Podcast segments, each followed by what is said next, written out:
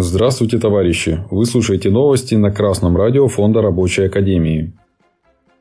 Сегодня в программе. Более половины компаний в РФ намерены повысить зарплаты сотрудникам в 2023 году.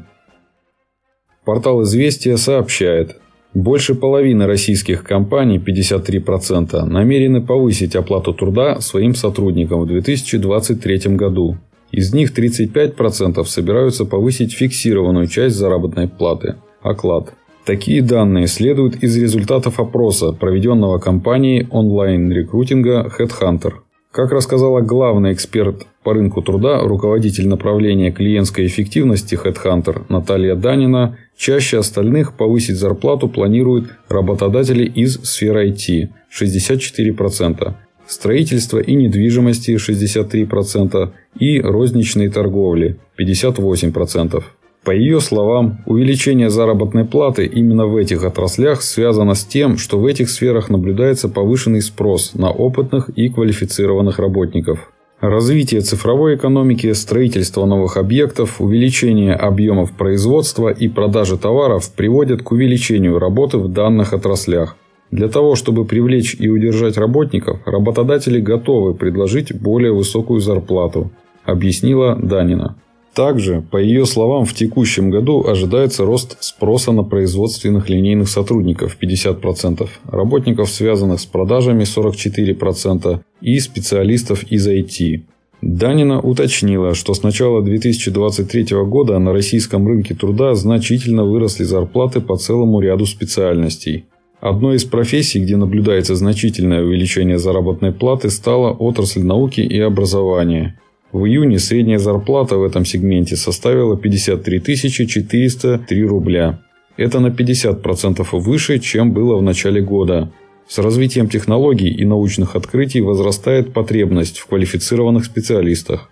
Это может привести к увеличению спроса на такие профессии и, соответственно, повышению зарплат, сообщила Данина.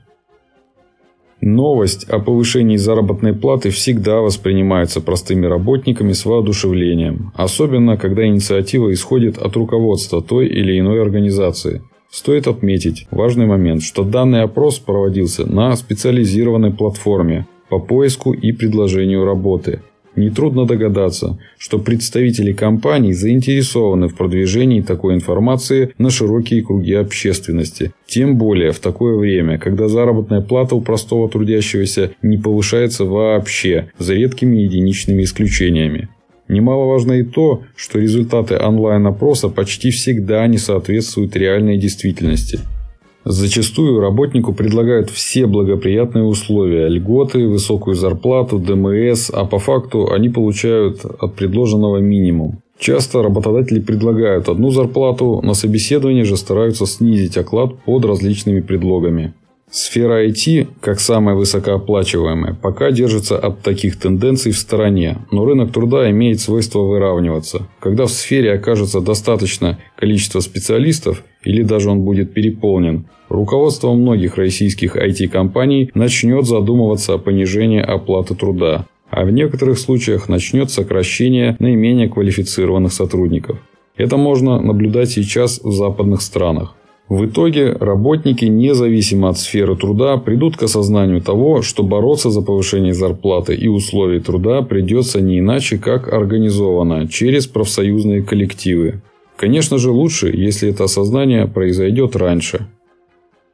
Новости читал Денис Мозговой с коммунистическим приветом из города Ленинград.